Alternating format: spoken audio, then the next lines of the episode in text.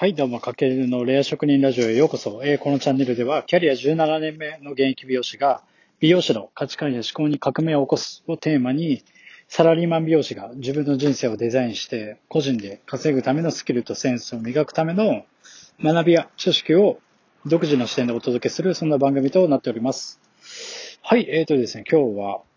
ビジネス書、おすすめのビジネス書を紹介していきたいと思うんですけれども、著書がアダム・グラントさんの書いた一冊で、オリジナルズ。誰もが人と違うことができる時代。えっと、これはね、結構ね、ベストセラーになった一冊で、えっと、もう一つ、アダム・グラントさんが書いてる本で、えっと、ギブアンドテイクという本があるんですけども、えっと、その同時で2冊発売されたうちの、えっと、一つで、えっと、オリジナルズ誰もが人と違うことができる時代。えっと、この本にの、えーについて、えーとご紹介していきたいと思います。まあ、そろそろオリジナル図。まあ、これっていうのは、まあ、誰もがね、人と違うことができる時代。まあ、要は今ね、アフターコロナ。まあ、まさに2020年はコロナで、えっ、と、人の生活のあり方だったり生き方が変わったんですけども、まあ、このオリジナル図っていうのは、まあ、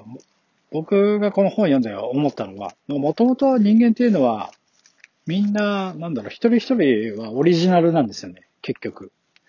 うん。ただ、なんだろう、今の、まあ昔はやっぱそう、携帯とかね、本当に大昔だと携帯とかなかった時代って、その周りにいる人とのこのコミュニケーションで成り立ってた、えっ、と、時代っていうのは、やっぱりそういったオリジナルっていう本っていうのは絶対なかったと思うんですよね。で、なんでこういう本が出るかっていうと、まあ、もともと人間っていうのはやっぱ一人一人がね、えっ、と、同じ存在っていうのはいなくて、やっぱオリジナルなんですけれども、やっぱ今こういったテクノロジーの進化だったり、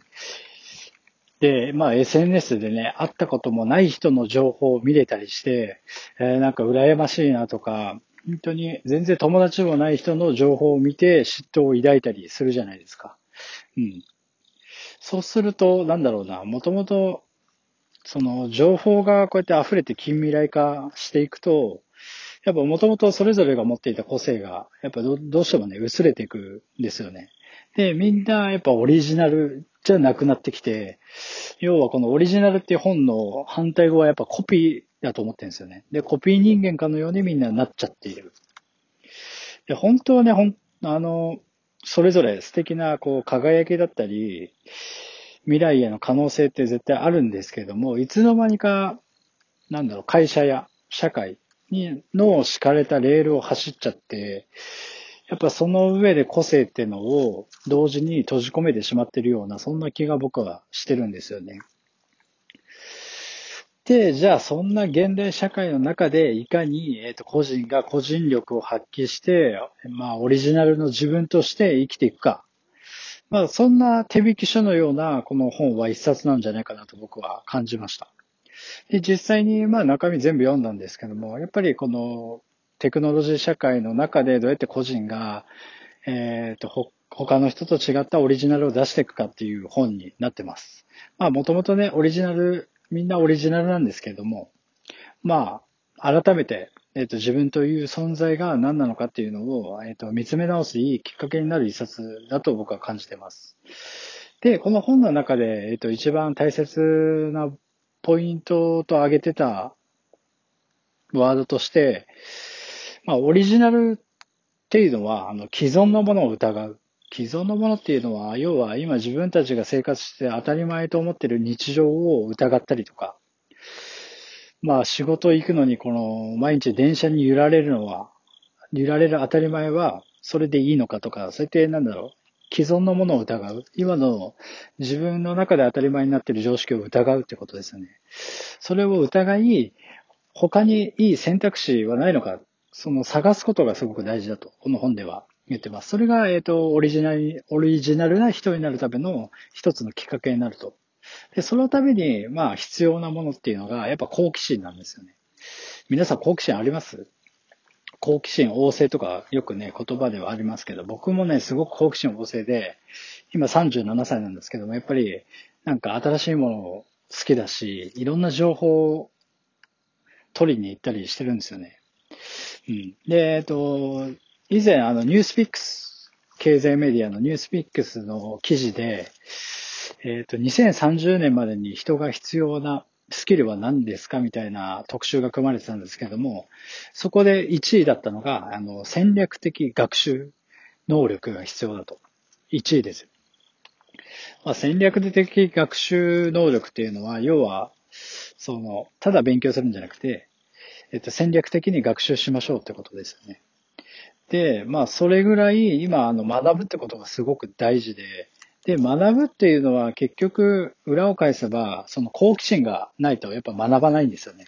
現状、当たり前の日常に満足してしまって、えっ、ー、と、学ばない人がやっぱ増えてきますけども、その好奇心を持つってことがと、とてもオリジナルの自分になるためにはすごく大事で、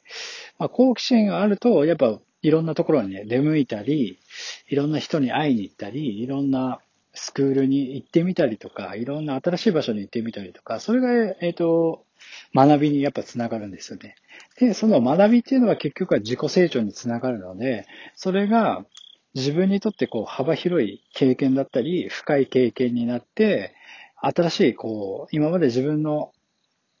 人生だったり頭になかった価値観だったり思考が育まれて創造性が発揮される。その創造性こそが、そのオリジナルな人になるための一つの条件だと、えっ、ー、と、この本では書いてあります。でね、学びっていうのはね、やっぱりね、あの、アジアで日本って一番学ばない国って皆さん知ってました？これなんかあの、ネット検索すれば絶対に出てきます。日本はね、アジアの中でも一番学ばないんです特にあの、中国とかはね、ほんとすごいですよ。あの、社会人になっても、もう、貪欲に皆さん学んでますよね。だからこそ今中国があえて高度経済成長期で結構伸びてるっていうのは、その、そこからみみんなでこう国を、なんだろう、良くしていくみたいなのがあるので、やっぱそこは同じアジアでも根本的に違うのかなという。だから、なぜまあ学ばなくなってしまうのかはやっぱ難しいんですけれども、特に日本っていうのは社会人になると学びを止めてしまうんですよね。もちろん、その仕事におけるスキルアップのための学びっていうのは、その会社で学ぶってことは多々あると思うんですけども、やっぱりそれ以外ですよね。その会社でやる学びっていうのは主体的なものもあるかもしれないけど、結局誰かに言われてやる部分っていうのがすごく多いので、ではなくて社会人になった後も、やっぱり僕たち日本人っていうのは学び続けることが必要で、やっぱりその会社やね、社会のレールに乗って、その、誰かが敷いてくれたレールの上をただ、ね、心地よく過ごすんじゃなくて、やっぱその中から今、えっ、ー、と、オリジナルな自分になるために、えっ、ー、と、好奇心を持って、あの、学びに行くっていうのはすごく大事です。まあ、学ぶってことはやっぱり本当に、なんだろう、自分の成長につながるのし、し、オリジナルで大事なのはさっきも言ったように、幅広い経験だったり、この深い経験っていうのが、えっ、と、自分にしかそれはできない一つの、たった一つの経験になると思うので、それがやっぱりオリジナルというか個性を生み出す。うん。それが現代社会における、この、もともと自分たちが持っている個を表に出して発揮できる一つのきっかけになるんじゃないかなと僕は感じてます。だからこの本っていうのは、要は人間というのはもともと一人一人がオリジナルな存在なんだけれども、この現代社会において、